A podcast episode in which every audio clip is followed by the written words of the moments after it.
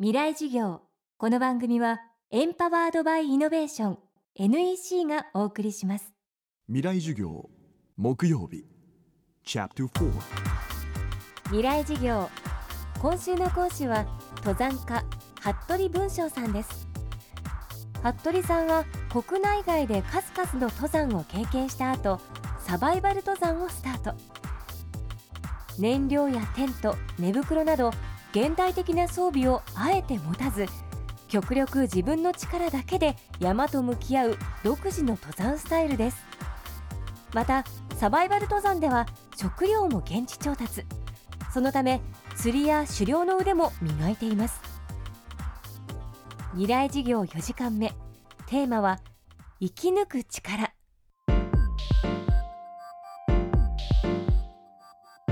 まあイワナをこう初めて僕が初めてサバイバル登山をした時に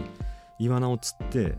まあ、まあまあ大きいイワナを釣れたんですよ。あの尺っていう3 0センチちょっと足りないぐらいのイワナを釣ってでやった釣ったと思ってこう近くにあった木の棒を拾ってそれをバババンとこう叩いて、まあ、殺したんですよね。でまあその時にちょっと考えたら自分の食べるものを自分で取って自分で殺すっていう経験っていうのは自分はそれまでほとんどしたことがなかった。スーパーに行ったり商店に行ったりして買うもの。食料っていうのはそういうふうに買ってくるものだったんですよね。それがなんかまあ初めてその取って殺す。それをさばいて食べるっていうことを体験して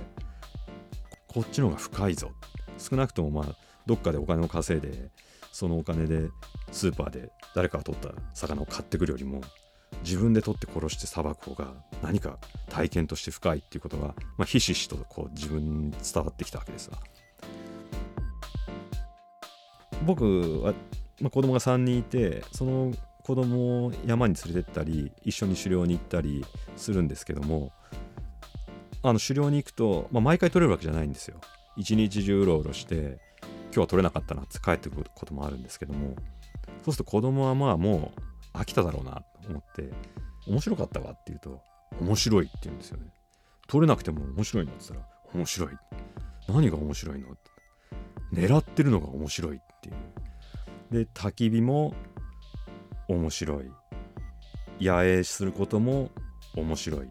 何かそこでこう得た体験っていうものがやっぱ自分に返ってきて何か自分が少し深まったりまあタフになったのかどうか分かんないですけどもまあそういう感覚を得ることができる。当たり前のことをただ僕は山でこう積み重ねてるだけなんですけどもでもその当たり前の体験が手を動かして薪を拾い火をつける。火をつければ寒い山の中であったかい。その当たり前のことが体験しにくくなってしまった。でやっぱそういう体験を失ってそこでこうみんなが感じていた感情も一緒に失ってしまった。まあいろいろ便利になってスイッチポンで何でもできるようになってしまってで食料もお金を出せば自分の食べたいもの色とりどりの中から選べばいいっていう、まあ、便利な部分はすごくいいところもあると思うんですけどもやっぱり小さなことから自分の体を動かすっていうことをもう提案したいというか自分の足でまず歩く。まあちょっと遠かったら自転車で行ってみる。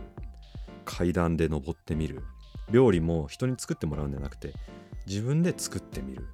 そういうなんか小さなことから自分の体を動かしてやっていくことでいろんなことをまた感じたり疑問を持ったりすると思うのでそれを一つ一つこう解決していってどんどんどんどんこう体験を積み重ねていく先で何かこうやっぱり自分というものの存在がなんとなくぼんやりとでもこう輪郭を持ってくるんじゃないかなというそれは本当に登山ではなくてもいい。何か自分が自分の能力を最もまあうまく発揮できる何か分野を見つけてそれをこう掘り下げてみるのが一番いいんじゃないかなという気がしますけどね。未来授業今週は登山家服部文章さんの授業をお届けしました。服部さんのサバイバル登山の様子は著書サバイバル登山家や狩猟サバイバルで読むことができます。ほらもう落ち込まない。プレゼンに落ちたくらいで。次もあるって。ただね頑張りは大事。NEC のビジネス情報サイト「ウィズダムはチェックしてる？トップが語る成功秘話からプレゼン力診断まで。絶対肥やしになるから。NEC のビジネス情報サイト「ウィズダムで検索。さあ飲みに行くわよ。NEC 未来事業。この番組はエンパワードバイイノベーション NEC がお送りしました。